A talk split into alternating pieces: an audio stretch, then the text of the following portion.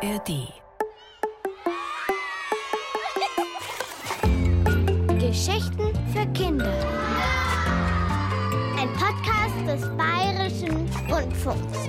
In der ARD Audiothek.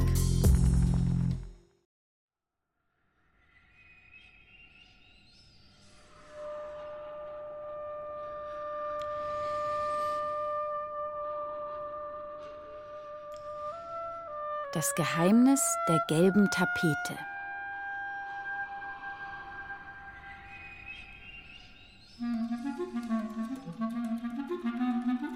Alles hat damit angefangen, dass Mama mit der Hand über die gelbe Tapete strich und sagte, Nein, damit hat es nicht angefangen. Es hat damit angefangen, dass Robert in unsere Klasse kam. Wenn ich die Augen schließe, dann läuft dieser Tag vor mir ab wie ein Film. Die Kamera würde über unsere Klasse schwenken. Zuerst auf die 16 Jungs, dann auf uns drei Mädchen, ganz vorne in unserer Viererreihe. Julia tuschelt mit Friederike. Heute darf Friederike neben Julia sitzen. Ich sitze neben Friederike und bin ein bisschen sauer, weil eigentlich ich neben Julia sitzen möchte. Warum setzt Julia sich nicht einfach in die Mitte? denke ich ärgerlich. Aber das macht sie nie.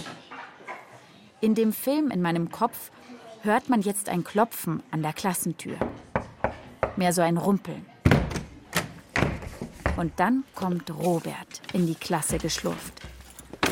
Er hat seinen Schulranzen nicht auf, sondern zerrt ihn wie einen widerspenstigen Hund hinter sich her. Unter seinen struppigen Augenbrauen hervor sieht er uns misstrauisch an. Robert, sagt Frau Unnasch, unsere Lehrerin, da bist du ja. Herzlich willkommen in unserer Klasse. Gar nicht willkommen, zischelt Julia. Der stinkt. Sch, mache ich. Wenn Robert das nun gehört hat, gleich an seinem ersten Tag. Aber das mit dem Stinken, das stimmt leider. Robert müffelt so nach Zigarettenrauch, als hätte er in einem Aschenbecher geschlafen. Frau Unnasch riecht es natürlich auch, doch sie lässt sich nichts anmerken.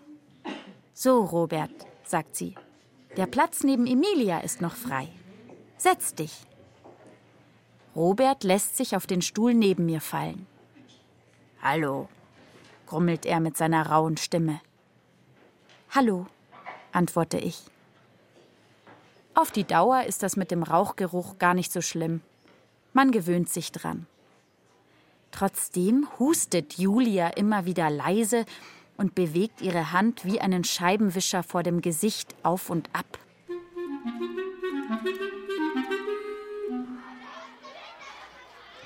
Ist total doof, zischt sie in der Pause.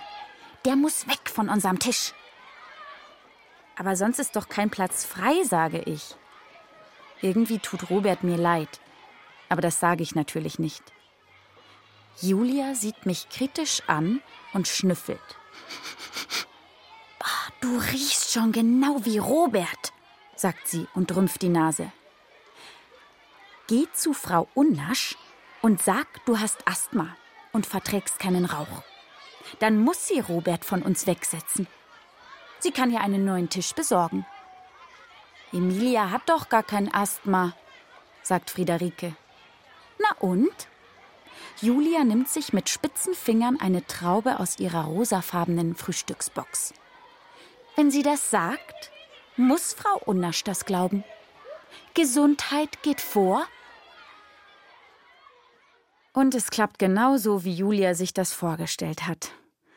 Eigentlich klappt immer alles so, wie Julia sich das vorgestellt hat. Am nächsten Tag sitzt Robert hinten in der Klasse an einem neuen Zweiertisch. Und ich darf wieder neben Julia sitzen. Sie lächelt mich an. Ihr Lächeln ist wie ein warmer, sehr heller Scheinwerfer. Der nächste Tag ist Samstag. Emilia, Henriette, seid ihr fertig? Tante Treppchen und Tante Klößchen warten bestimmt schon. Mama steht mit Papa im Flur und zieht sich ihre Fahrradjacke an. Wir flitzen auf den Rädern am Flüsschen entlang, Henriette immer voraus. Sie ist die Kleinste, sie ist erst fünf, aber sie will immer die Erste sein. Außer Atem kommen wir an dem kleinen Berg an. Auf dem Berg steht das knuffigste Haus, das ich kenne. Das Haus von Tante Treppchen. Blau ist es, mit knallgelben Fensterläden. Jetzt im Frühling ist der kleine Berg ganz gelb von Narzissen. Dann sieht es so aus, als hätten die Blumen auf die Fensterläden abgefärbt. Wir klingeln unten an der Pforte. Pirat stürmt uns mit lautem Gebell und flappenden Ohren entgegen, wie ein weißer Ball, der den Hang hinunterkugelt. Nur um das eine Auge hat er einen schwarzen Fleck, wie die Augenklappe eines Piraten. In der Haustür steht Tante Treppchen, klein, dünn und wuselig. Sie schwenkt ein weißes Tuch. Rettet mich! brüllt sie. Ein Pirat hat mich auf diese einsame Insel verschleppt. Ich lebe seit zehn Jahren nur von Kokosnüssen und Affenflöhen. Hierher! Ahoi! Henriette und ich lachen so sehr, dass wir kaum die vielen Stufen schaffen. Tante Treppchen denkt sich immer solche verrückten Sachen für uns aus. Oh, meine Retter! ruft sie und umarmt uns alle vier. Darf ich euch unter die große Palme bitten? Es gibt Affenfloh-Pastete. Sie zeigt auf die Terrasse vor dem Haus, wo Tante Klößchen gerade einen bunten Marmorkuchen in Stücke schneidet. Tante Klößchen ist Tante Treppchens beste Freundin. Sie kennen sich seit ihrer Kindheit. Als vor ein paar Jahren Tante Treppchens Mann gestorben ist, ist sie zu Tante Treppchen ins Haus gezogen. Für uns ist Tante Klößchen wie eine dicke, gemütliche Oma. Sie kocht uns Königsberger Klopse und im Winter sitzt sie im Kaminzimmer und strickt Socken und Pullover. Tante Treppchen hat den ganzen Winter einen alten Schal um, den Tante Klößchen mal für sie gestrickt hat. Der Schal ist so alt, dass man schon fast nicht mehr erkennen kann, welche Farbe er mal hatte. Braun, glaube ich. Aber jetzt ist ja Frühling. Wir sitzen in der Sonne auf der Terrasse, essen bunten Marmorkuchen und kraulen Pirat hinter den Ohren. Und genau da geschieht es, dass Tante Treppchen uns fragt, ob wir in ihr Haus ziehen wollen. Wie bitte? ruft Papa. Und ihr? Tante Treppchen nimmt sich noch ein Stück Kuchen und grinst Tante Klößchen an. Wir gehen auf Weltreise, sagt sie. Mama lässt ihre Gabel fallen. Ihr geht auf Weltreise? fragt sie. In eurem Alter? Ihr seid doch über 70.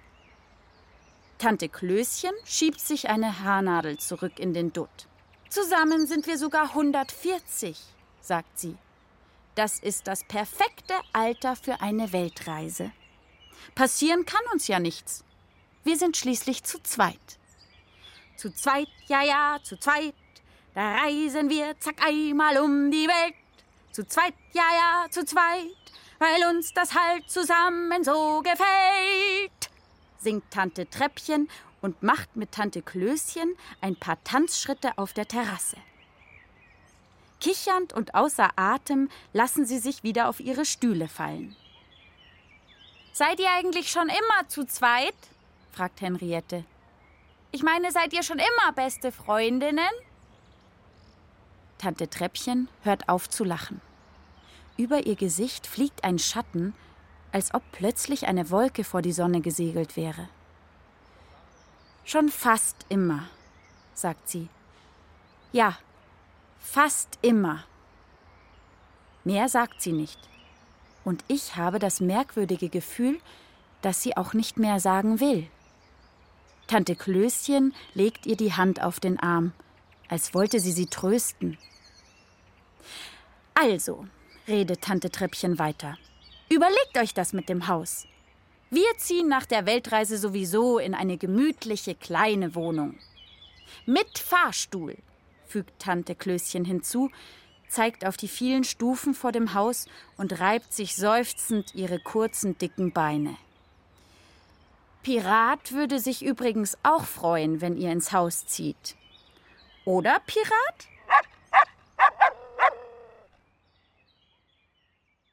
An diesem Abend kann ich vor Freude nicht einschlafen. Wir ziehen ins blaue Haus. Und ich kriege das Zimmer mit der gelben Tapete, das schon Tante Treppchens Kinderzimmer war.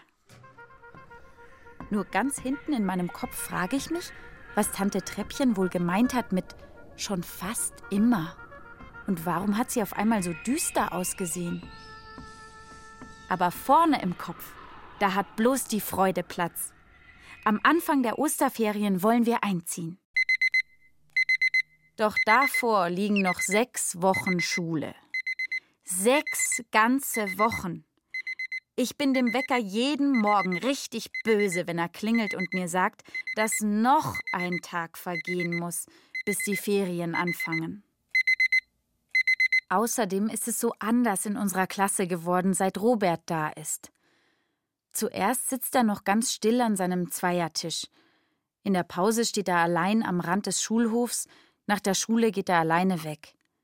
Mit jedem Tag tut er mir ein bisschen mehr leid. Aber ich traue mich nicht mit ihm zu sprechen, denn Julia hat ja ganz klar gesagt, dass sie ihn blöd findet. Dann hält Finn sich jedes Mal, wenn Robert an ihm vorbeigeht, die Nase zu und tut so, als ob er von dem Rauchgeruch in Ohnmacht fällt. Bei Finn ist das Schlimme, dass alles, was er macht, lustig ist, auch wenn man es eigentlich gemein findet. Und deswegen lachen sich alle kaputt. Nur Robert natürlich nicht. Robert zieht immer finsterer und finsterer seine Augenbrauen zusammen. Und als Finn das dritte Mal in Ohnmacht fällt, da nimmt Robert plötzlich mit einem Ruck seinen Schulranzen ab und wirft ihn nach Finn. Finn kann gerade noch zur Seite springen. Hör das auf, du Arsch, sonst hau ich dir eins rein! Robert schreit so laut, dass sein ganzer Körper bebt. Niemand lacht mehr. Robert steht mit geballten Fäusten da, wie eine Kanonenkugel, die in jedem Augenblick abgefeuert werden kann. Seitdem ist Robert wie ein Topf mit Milch auf der heißen Herdplatte. Man guckt eine Minute nicht hin und zack ist die Milch übergekocht und schäumt und zischt. Mir wird ganz unbehaglich, wenn ich ihn nur sehe. Robert wirft seinen Schulranzen durch die Klasse. Er knallt die Tür hinter sich zu. Er tritt Stühle um, die ihm im Weg stehen. Sonst steht ihm niemand im Weg. Alle gehen zur Seite, weil er jedem, der ihm zu nahe kommt, Prügel androht. Hau ab, ich hau dir eins rein! schreit Robert. Und er sieht ganz so aus, als ob er das ernst meint. Niemand ärgert ihn mehr. Aber es spielt auch niemand mit ihm. Seht ihr, sagt Julia. Ich habe ja gleich gesagt, dass er total blöd ist.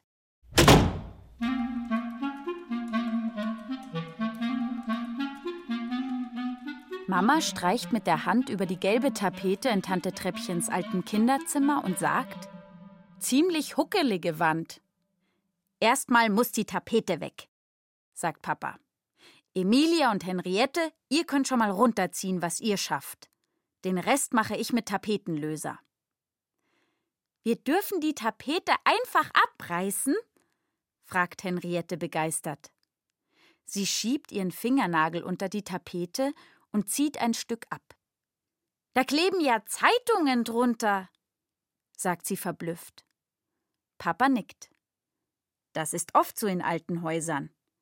Die Leute konnten die Wände nicht so richtig glatt kriegen, und da haben sie unter die Tapete alte Zeitungen geklebt. Cool, rufe ich. Dann können wir sehen, was die Leute von damals interessant fanden. Henriette und ich ziehen und zerren. Sie in der einen Ecke, ich in der anderen. Es macht Spaß, wie die morsche Tapete reißt und ratscht und fatscht. Zeitungen erscheinen. Reklame für Sonnlichtseife. Frauen in hochhackigen spitzen Schuhen, engen Röcken und kurzen weiten Mänteln. Fotos von alten Männern, die Adenauer oder Theodor Heuss heißen. Los, Henriette, wer am schnellsten am meisten abkriegt. Auf einmal macht es Ein kleiner, flacher, goldfarbener Schlüssel liegt zwischen den Papierfetzen auf dem Boden. Jemand hat ihn hinter die Tapete geklebt. Damals, vor 60 Jahren. Aber wer? Und warum? Ich stecke den Schlüssel in meine Hosentasche. Und während ich noch so nachdenke, wie verrückt das ist mit dem Schlüssel hinter der Tapete, da ruft Henriette Emilia, komm mal, schnell, schnell. Ich denke zuerst, sie hätte sich wehgetan. Emilia, guck mal, hier bist du in der Zeitung. Mit den Zöpfen, die du dir zu Karneval gemacht hast. Aber du hast ein ganz komisches Kleid an. Henriette zeigt auf ein Foto in der Zeitung an ihrer Wand. 13. Januar 1955 steht oben auf dem Zeitungsrand. Das Mädchen auf dem Foto ist ungefähr so alt wie ich.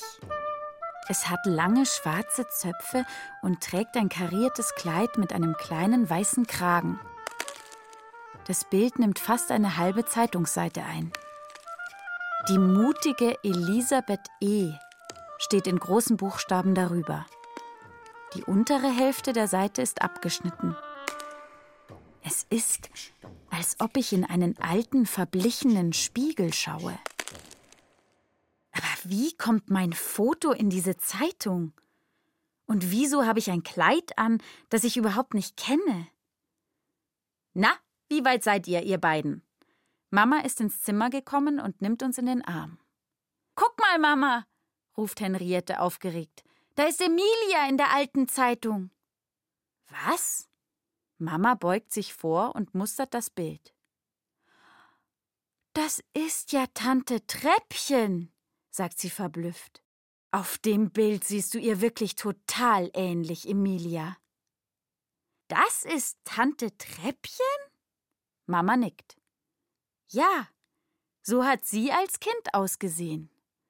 Ich kenne das Foto, das hat immer auf Omas Kaminsims gestanden. Oma war ja die Schwester von Tante Treppchen. Die mutige Elisabeth E. lese ich noch einmal. Dann hieß Tante Treppchen Elisabeth? Mama lacht. Heißt. Sie heißt immer noch so.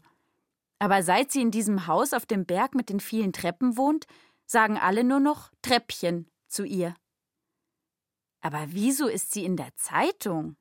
Sie muss doch was Tolles gemacht haben. Hat sie denn nie was erzählt? Mama denkt nach. Nie, sagt sie. Komisch. Dabei ist sie doch sonst so gesprächig. Mama zieht ihr Handy aus der Hosentasche und fotografiert die Zeitungsseite. So, sagt sie. Jetzt können wir Tante Treppchen selber fragen, wenn sie von der Weltreise zurückkommt. Am liebsten würde ich Tante Treppchen sofort herzaubern. Was hat sie so Mutiges gemacht, dass sie dafür sogar in die Zeitung gekommen ist? Und wo ist der Rest der Zeitungsseite? Die mutige Elisabeth E. Die mutige Elisabeth E.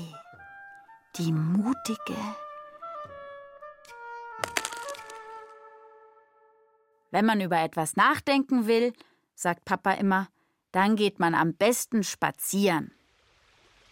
Nach dem Mittagessen nehme ich also Pirat an die Leine. Ich gehe mit ihm den Pfad unten am Fluss entlang und denke nach, dass mein Kopf nur so raucht. Plötzlich höre ich hinter mir eine Fahrradklingel und beinahe gleichzeitig schreit jemand: Du blödes Vieh, hau ab! Ich hau dir eins rein! Ich zucke zusammen. Die Stimme kenne ich doch. Ich drehe mich mit einem Ruck um. Hinter mir springt Robert von einem alten Klapprad. Er hebt einen Stein auf und schleudert ihn nach einer Katze, die unter einem der Bäume ganz nah am Boden kauert. Der Dreck spritzt.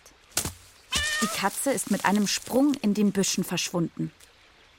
Typisch Robert, denke ich. Ich werde so böse, dass ich für einen Augenblick vergesse, dass ich ja Angst vor ihm habe. Bist du verrückt? schreie ich. Was hat dir die Katze getan? Robert sieht auf. Jetzt haut er mir gleich eins rein, denke ich. Pirat, das weiß ich, wird mir nichts nützen, so klein und lieb wie er ist. Am liebsten würde ich weglaufen. Aber Elisabeth, denke ich, wäre auch nicht weggelaufen. Mir hat die Katze gar nichts getan, sagt Robert. Aber dem hier hätte sie was getan. Er beugt sich nach vorne und nimmt mit beiden Händen vorsichtig etwas vom Boden auf. Hier, guck selber. In seiner Hand hockt ein junger Vogel, eine winzige Blaumeise. Sie hat noch nicht mal überall Federn und am Kopf hat sie überhaupt keine Federn, sondern mehr so kleine Haare, die in allen Richtungen hochstehen. Es sieht aus, als ob ein fast kahlköpfiger alter Herr seine paar Haare nicht richtig gekämmt hat. Aus dem Nest gefallen, sagt Robert. Da oben ist es, in dem Astloch. Hörst du das Piepen? Er deutet mit dem Kinn auf einen Baum am Wegrand. Und da tun wir den jetzt wieder rein, bevor dieses blöde Katzenvieh zurückkommt. Hier, halt mal. Behutsam gibt er mir das Vögelchen in die Hände. Es ist so klein und so dünn, dass man jeden Knochen fühlen kann. Hauch ihn ein bisschen an, dass er warm wird. Aber riechen das denn die Eltern nicht, wenn wir den anfassen? Robert schüttelt den Kopf. Vögel können nicht gut riechen. Die hören ihre Jungen piepsen und sehen, wo die sind. Wie die riechen, ist ihnen ganz egal. Ich fühle, wie mein Gesicht heiß wird. In unserer Klasse ist es nicht egal, wie jemand riecht. Robert beugt sich über meine Hand. Na, Maisi, sagt er mit seiner rauen Stimme. Du willst wieder ins Nest, oder? Das sehe ich dir doch an. Die Meise piepst. Keine Angst, sagt Robert. Wir machen das schon. Er lehnt sein Fahrrad an den Baum, wackelt ein bisschen daran, bis es sicher steht und klettert darauf. Ich stelle mich auf die Zehenspitzen und lasse das Vogelbaby vorsichtig in Roberts Hände gleiten. Behutsam setzt Robert es zurück ins Nest. So, sagt er zufrieden und springt von seinem Rad. Das hätten wir. Ich bin platt. Ist das wirklich derselbe Robert, der in der Klasse herumschreit, seine Sachen durch die Gegend wirft und jedem Prügel androht, der ihn nur schief ansieht? Ich wusste gar nicht, dass du so nett, äh, dass du so gut mit Tieren umgehen kannst, stammle ich. Was hast du denn gedacht? Dass ich mir die zum Mittagessen brate oder was? Robert grinst aber es ist kein frohes Lächeln. Äh, nein, ich meine nur. Ähm, Wohnst du hier? fragt Robert. Ich nicke. Wir sind gerade hergezogen, da oben in das blaue Haus. Und du? Ich wohne gleich da vorne. Robert zeigt den Weg entlang.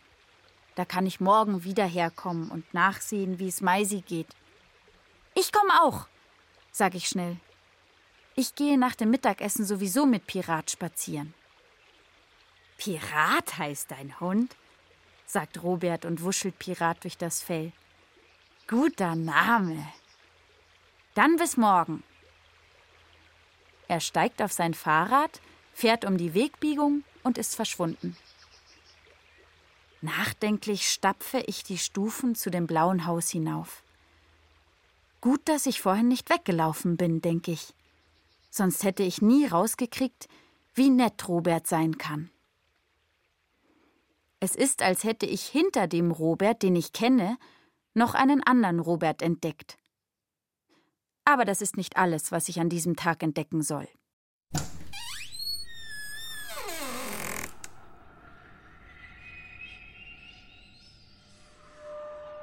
Nachmittags stöbern wir auf dem Speicher herum. Henriette, Pirat und ich. Denkt nur, wenn wir jetzt einen Schatz finden, sagt Henriette. In meinem Bauch grummelt es, so wie es grummelt, wenn man sich auf etwas Aufregendes freut. Die Nachmittagssonne scheint schräg durch das kleine Dachfenster und malt staubige Straßen in das Dämmerlicht. Es riecht nach alten Sachen und warmem Holz. Wir hopsen auf den alten Matratzen und wirbeln so viel Staub auf, dass wir wie durch einen weißlichen Nebel fliegen. Wir öffnen Schranktüren, die klemmen und quietschen, weil sie so lange niemand aufgemacht hat. Wir probieren die alten Kleider und Hüte an und betrachten uns in dem staubigen Spiegel, der an der Wand lehnt. Pirat wuselt um uns herum. Aber auf einmal ist er weg, und als er wieder zurückkommt, hat er einen zerdellten roten Kinderball im Maul. Aufgeregt hechelnd sitzt er vor uns. Wir können hier nicht mit dir Bällchen spielen, Pirat, sage ich. Nachher, okay? Wo hast du den Ball gefunden? Such, Pirat, such! Pirat flitzt los, vorbei an einem kaputten Schlitten, einem Roller mit platten Reifen, zwischen Sesseln und Stühlen hindurch bis in die hinterste Ecke des Speichers. Und dort steht ein Wäschekorb mit Boah! ruft Henriette. Lauter Spielsachen! Jetzt fühlen wir uns wirklich wie Schatzsucher.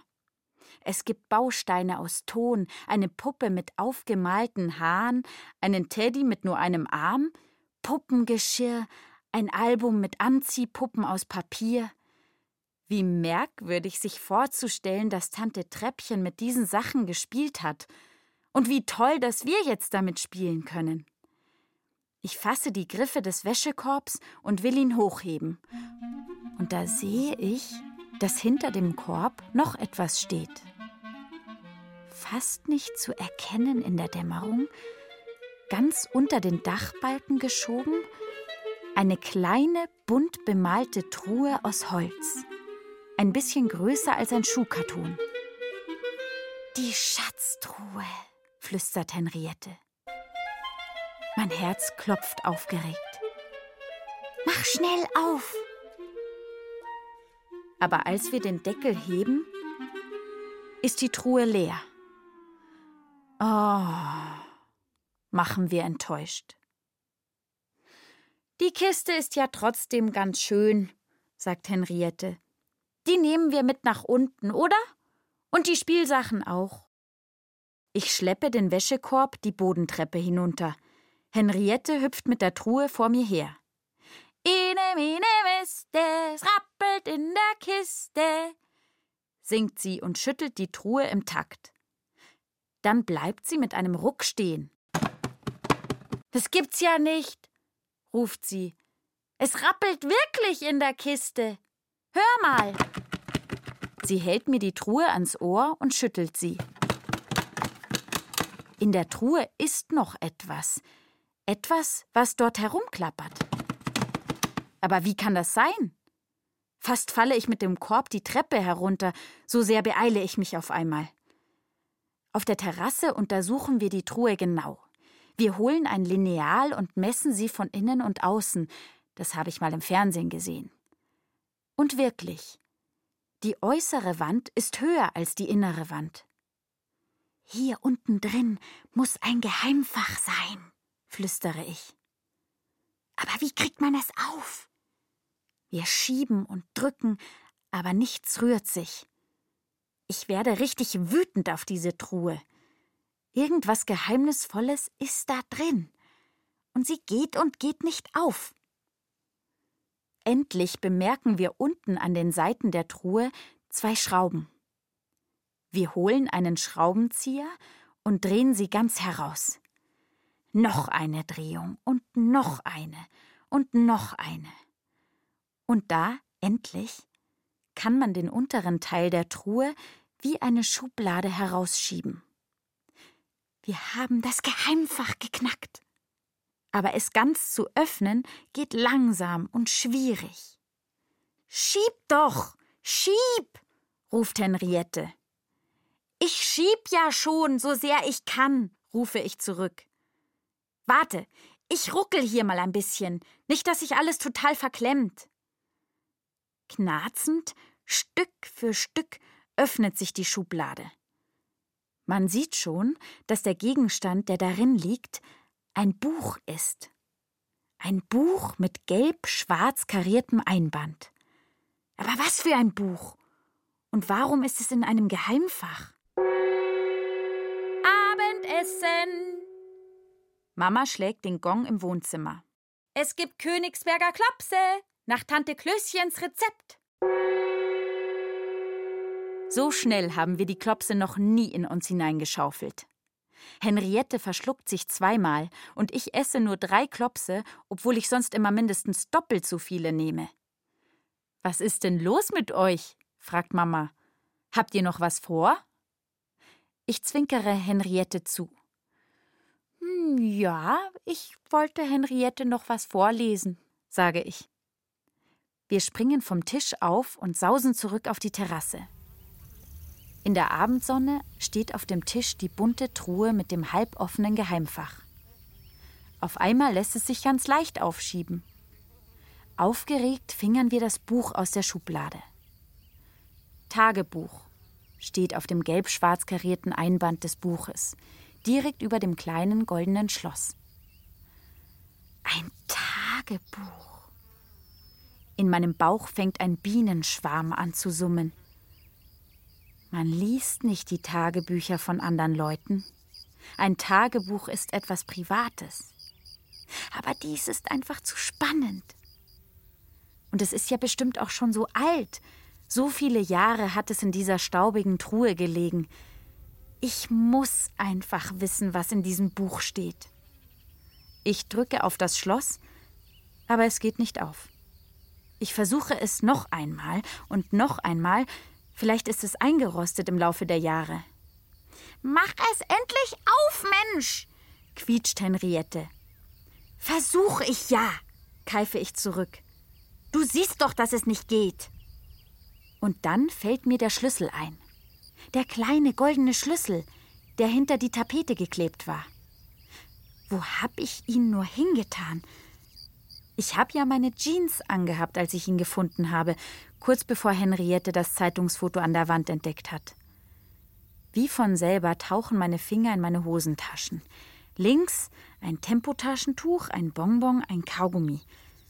Rechts nichts. Gar nichts. Oder? Doch. Meine Finger tasten einen kleinen flachen Gegenstand, der in eine Falte gerutscht ist. Mit angehaltenem Atem wühle ich den kleinen Schlüssel heraus und stecke ihn in das Schloss. Mein Herz wummert. Henriette hüpft vor Aufregung von einem Bein auf das andere. Mach es auf, Emilia, mach es auf. Lies es mir vor. Dieses Tagebuch gehört Elisabeth Eckermann. Darunter klebt ein Passfoto. Es zeigt ein Mädchen mit langen schwarzen Zöpfen in einem karierten Kleid mit kleinem weißen Kragen. Samstag, 1. Januar 1955. Gestern war Silvester. Wir durften bis nach zwölf aufbleiben. Mama hat Krapfen gebacken und wir haben Bleigießen gemacht. Leider hat Papa keine Leider Raketen Papa gekauft. keine Raketen Wir müssen gekauft. sparen, weil das neue Haus so viel Geld kostet. Heute war ich mit Ina am Fischweiher. Wir sind auf dem Eis geschlittert und dann auf dem kleinen Berg Schlitten gefahren. Ina hat keinen Schlitten, aber ich habe sie auf meinem mitfahren lassen. Einmal sind wir umgekippt. Es war so lustig. Ina hat gesagt, da wo sie herkommt, dauert der Winter bis März.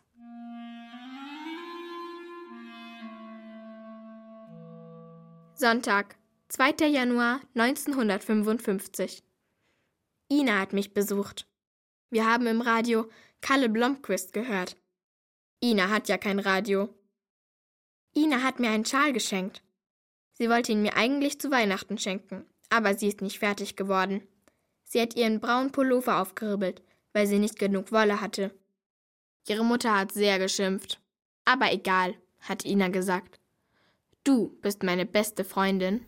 Ich denke an den alten braunen Schal, den Tante Treppchen jeden Winter trägt. Es muss der Schal sein, den Ina ihr gestrickt hat. Dann ist Ina. Meinst du, dass Ina Tante Klößchen ist? fragt Henriette. Ich nicke. Ich glaube schon. Aber wie komisch, dass Sie von dieser Zeit nie erzählt haben. Und warum hat Tante Treppchen so traurig gesagt, dass Sie fast immer Freundinnen waren? Sie waren doch von Anfang an Freundinnen. Und was für gute. Je länger ich das Tagebuch lese, desto mehr habe ich das Gefühl, dass ich Tante Treppchen eigentlich gar nicht richtig kenne. Papa hat den ganzen Tag im neuen Haus gearbeitet. Ich freue mich so auf mein Zimmer. Die Tapete habe ich mir schon ausgesucht. Sie ist gelb. Morgen ist wieder Schule. Hoffentlich lädt mich Marianne zu ihrem Geburtstag ein. Sie hat es vor den Weihnachtsferien versprochen. Jedenfalls fast. Aber man ist erst richtig eingeladen, wenn man die Einladungskarte hat.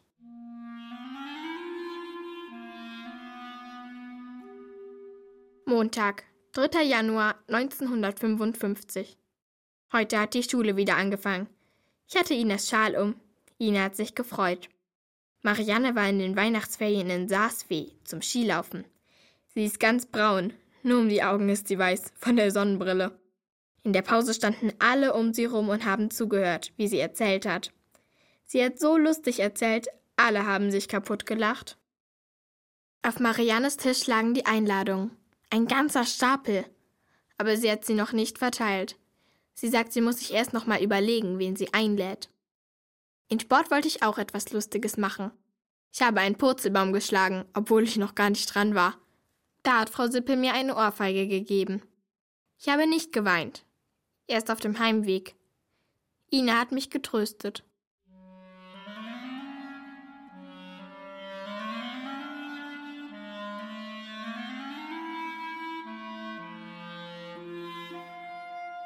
Dienstag, 4. Januar 1955.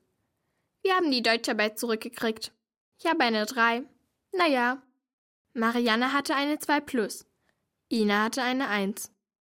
Fräulein Chen hat ihre Arbeit vorgelesen. Streber Kuh, hat Marianne gesagt. Bevor Ina in die Klasse kam, war Marianne Klassenbeste. Jetzt ist es Ina. Sie lernt immer. Das Einzige, was man nicht verlieren kann, ist das, was man im Kopf hat, hat ihre Mama gesagt.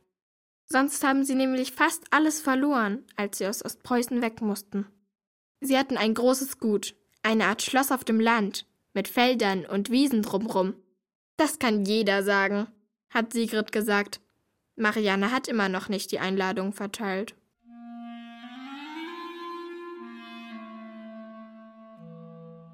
Mittwoch, 5. Januar 1955. Heute hat Sigrid mich gefragt, was ist das eigentlich für ein Schal, den du da um hast?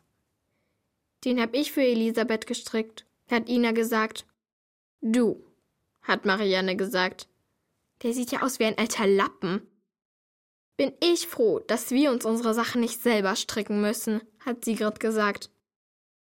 Eigentlich ist der Schal wirklich nicht so schön. Wieso strickt sie dir einen Schal? Wer mit der Streberkuh befreundet ist, den lade ich nicht zu meinem Geburtstag ein. Was soll ich bloß machen?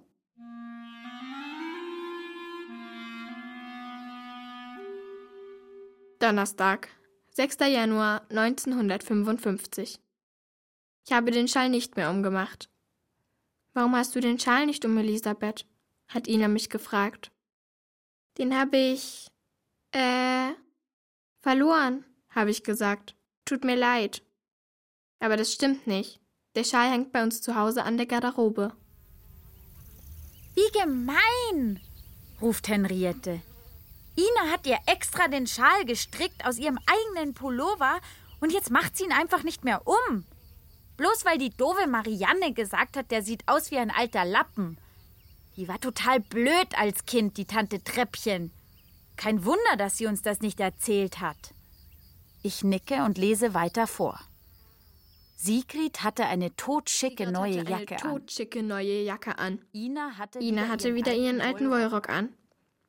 Hast du eigentlich nur diesen einen Rock? hat Sigrid gefragt. Ina ist rot geworden und hat nichts gesagt. Heute haben wir in der Pause 25 Bauernmädchen gespielt, aber wir sind zwölf Mädchen und für das Bauernmädchenspiel braucht man eine ungerade Zahl. Die Streberkuh muss raus, hat Marianne gesagt und Ina aus dem Kreis geschubst. Ich habe nichts gesagt. Ich war froh, dass sie mich nicht aus dem Kreis geschubst hat. Ina stand allein am Schulhofrand und hat ihr Frühstück gegessen. Ich habe mitgespielt und so laut und lustig gelacht, wie ich nur konnte. Ich habe versucht, Ina nicht anzusehen. Wir sind wie immer denselben Weg nach Hause gegangen. Ina wohnt ja bei uns in der Nähe. Aber sie ist auf der rechten Straßenseite gegangen und ich auf der linken. Freitag, 7. Januar 1955. Marianne hat mich zu ihrem Geburtstag eingeladen. Ich habe eine Einladungskarte. Endlich! Ich muss Mama sagen, dass sie mir ein neues Kleid kauft.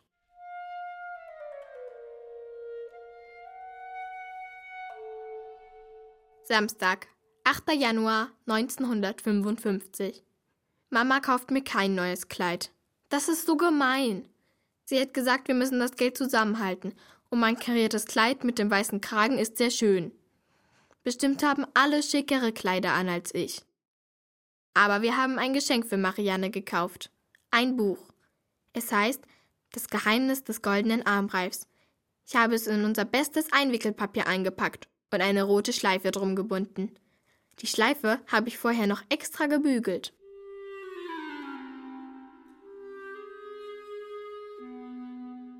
Sonntag, 9. Januar 1955. Ich war noch nie bei Marianne zu Hause. Sie wohnt in der Lindenallee. Das Haus ist riesig. Man geht durch den Garten, die Auffahrt rauf, und dabei wird das Haus immer größer, und man selber wird immer kleiner. Jedenfalls kam es mir so vor. Als ich klingelte, hatte ich das Gefühl, dass ich nur noch ungefähr so groß war wie der kleine Tannenbaum, der in einem Blumentopf vor der Tür stand.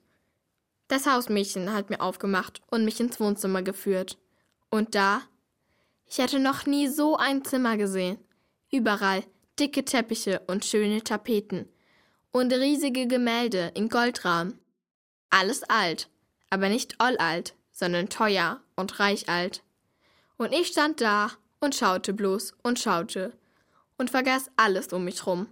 Und auf einmal sagte Mariannes Mutter zu mir Elisabeth, Du möchtest der Marianne doch sicher das Geschenk geben. Sie hat es nett gesagt, aber ich habe mich trotzdem geschämt. Mama hat mir extra noch gesagt, ich soll mich benehmen, dachte ich. Und jetzt habe ich noch nicht einmal guten Tag gesagt. Mein Gesicht wurde heiß und ich habe Marianne schnell gratuliert und ihr das Geschenk hingestreckt. Als wir dann am Tisch saßen, habe ich den Rücken ganz doll durchgedrückt, weil Mama immer sagt, Sitz gerade und benimm dich, wenn du irgendwo bist. Und sprich nicht so schnell. Man versteht dich ja gar nicht, wenn du so haspelst. Ich habe so langsam gesprochen, wie ich konnte. Sigrid hat gesagt, du sprichst, als ob du ein Diktat diktierst. Leider habe ich dann mit dem Ärmel eine volle Tasse Kakao vom Tisch gewischt, als ich die Schlagsahne weitergereicht habe. Das macht nichts. Das kann ja mal passieren hat Mariannes Mutter gesagt und dabei geseufzt. Ich habe sofort meine Serviette auf den Boden geworfen und den Fleck aufgetupft. Und dabei habe ich auch noch meinen Stuhl umgeworfen. Eine von den Verzierungen oben ist abgebrochen. Ich habe mich entschuldigt und gesagt, wie leid es mir tut. Und dabei habe ich ganz vergessen, langsam zu reden. Ich habe mich verhaspelt und angefangen zu stottern. Lass nur, hat Mariannes Mutter gesagt Frau Wimpel kümmert sich um den Fleck. Die Verzierung kann man wieder ankleben. Aber ich habe genau gemerkt, wie sie dachte. Was ist das denn für ein Trampel? Die Elisabeth. Die kann man ja nie wieder einladen. Oder vielleicht dachte ich auch nur, dass sie das dachte. Danach ist zum Glück nichts Schlimmes mehr passiert. Wir haben Spiele gespielt und zum Abendessen gab es Kartoffelsalat mit Würstchen. Dann war der Geburtstag vorbei und ich habe einen Knicks gemacht und mich bedankt für den schönen Nachmittag. Das hatte Mama mir extra nochmal gesagt. Warum wollte ich eigentlich so unbedingt auf diesen Geburtstag?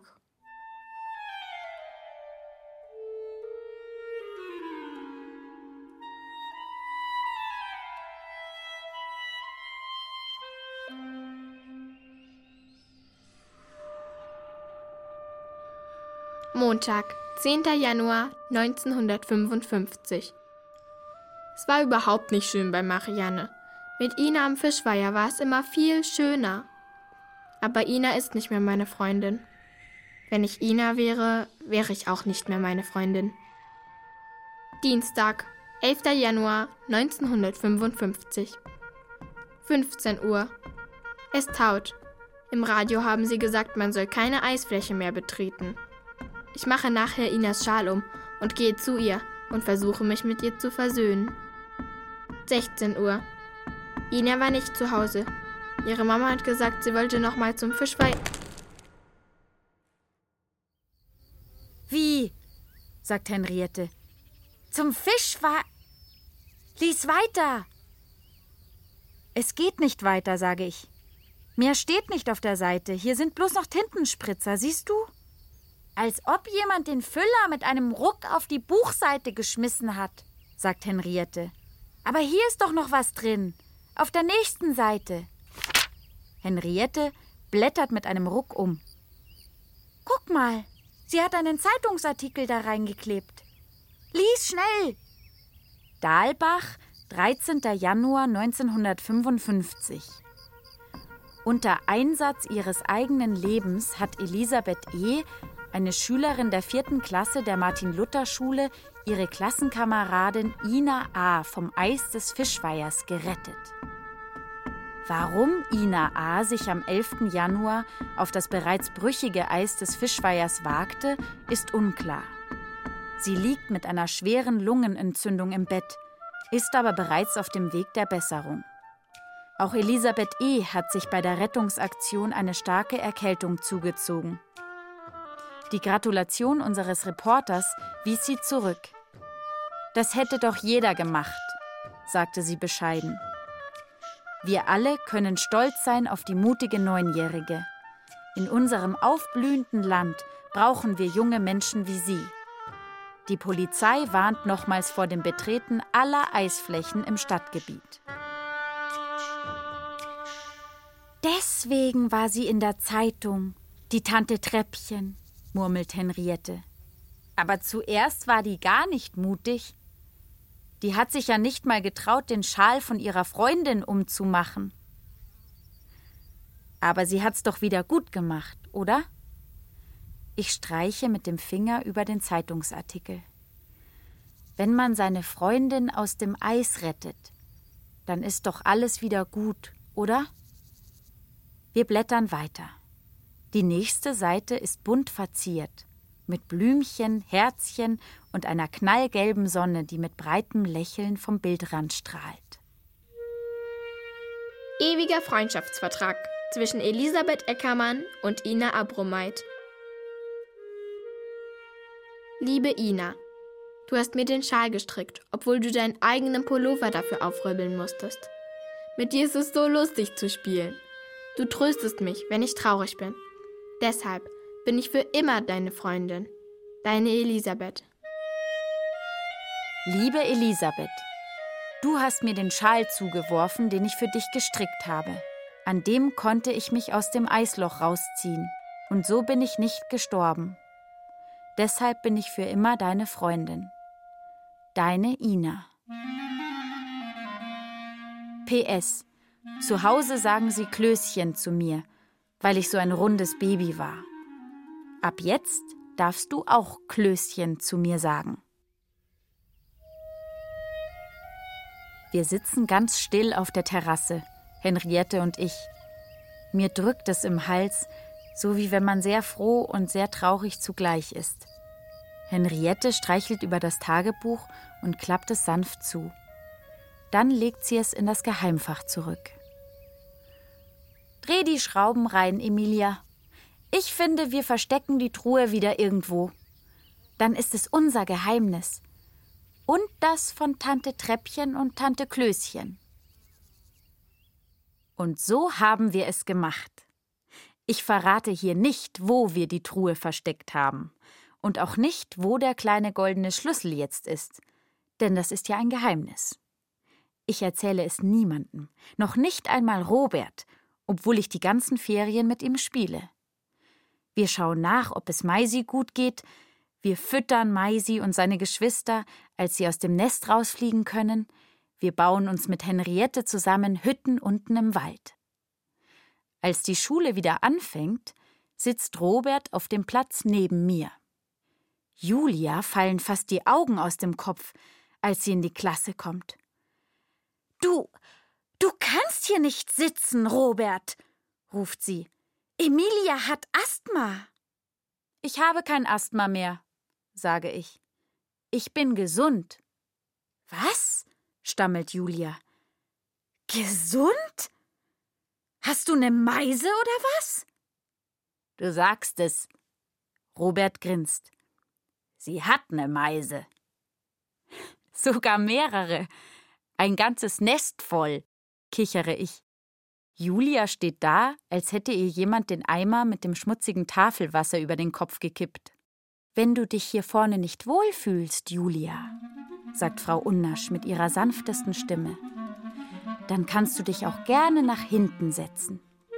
Da ist ja jetzt ein wunderschöner Zweiertisch frei. Und obwohl Frau Unnasch immer zu uns allen genau gleich nett ist, habe ich für einen Augenblick das Gefühl, dass sie mir heimlich zuzwinkert.